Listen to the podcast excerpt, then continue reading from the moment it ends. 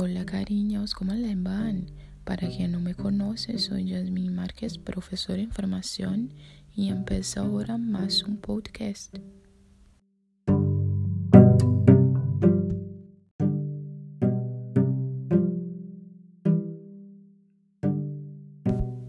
Bien, para empezar es necesario saber que nuestra formación como profesores de lengua extranjera es un proceso continuo y las vivencias forman parte de una construcción cuando reflexionamos a partir de una perspectiva más crítica.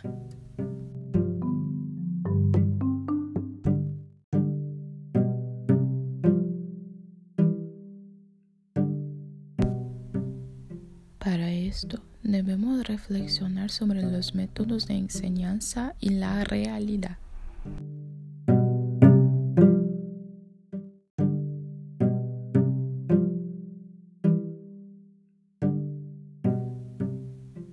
Otra cuestión es que existe una valorización del profesor en el discurso, pero en la práctica...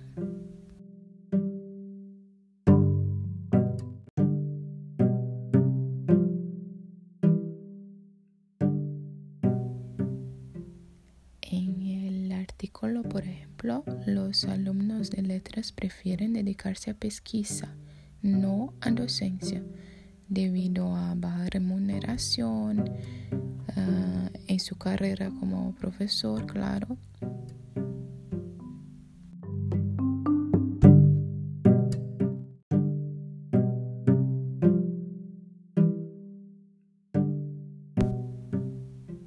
Es un tema muy discutido en tiempos como hoy, principalmente ante una pandemia en que los profesores trabajan más a todo el tiempo, contestando mensajes en el móvil, sanando dudas de los niños, los padres, y claro, aunque el amor por la profesión sea necesario, recibir un buen salario es más que necesario.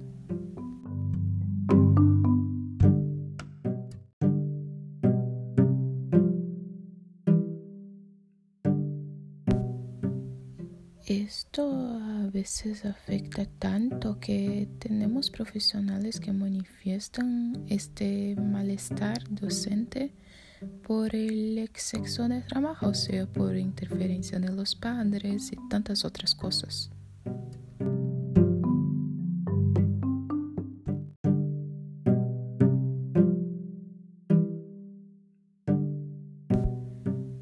De acuerdo con muchos relatos, en la pasantía conocemos una realidad distinta de lo que proyectamos, ¿no?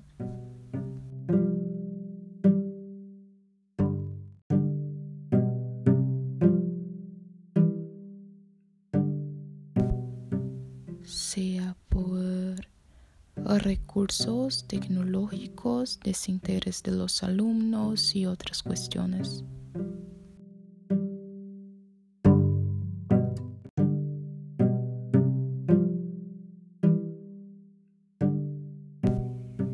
La motivación es un factor importante porque la enseñanza de lengua extranjera nos exige eso. No es nada sencillo porque planear una clase adecuada, interesante y atractiva lleva tiempo, lleva preparación, estudio. Además debemos conocer el perfil de los alumnos.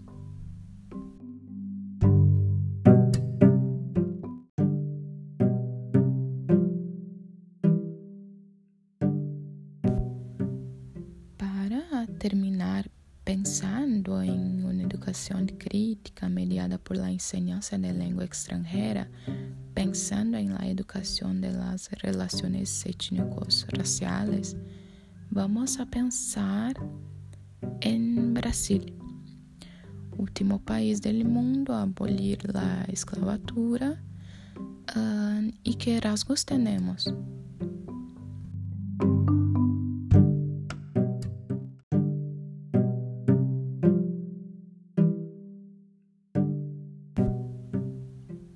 visto desigualdad, miseria, desempleo, una salud mental afectada, sin derecho de conocer nuestra ancestralidad.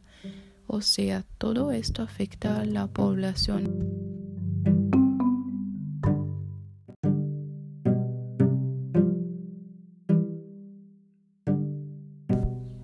como futura profe de lengua extranjera y mujer negra, conozco la importancia de la ley 10.639 implementada y su finalidad de enseñanza de cultura e historia afro-brasileña para combatir la discriminación y conocer la diversidad, la riqueza cultural.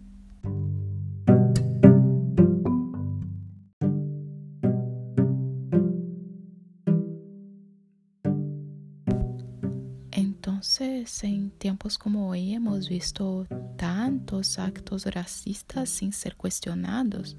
Nosotros como profes debemos promover la humanización, trabajar e insertar la historia y cultura en la clase y frenar todo el discurso de odio diseminado actualmente. Por eso nuestra función es más necesaria que imaginamos cuando empezamos nuestra carrera de profesorado.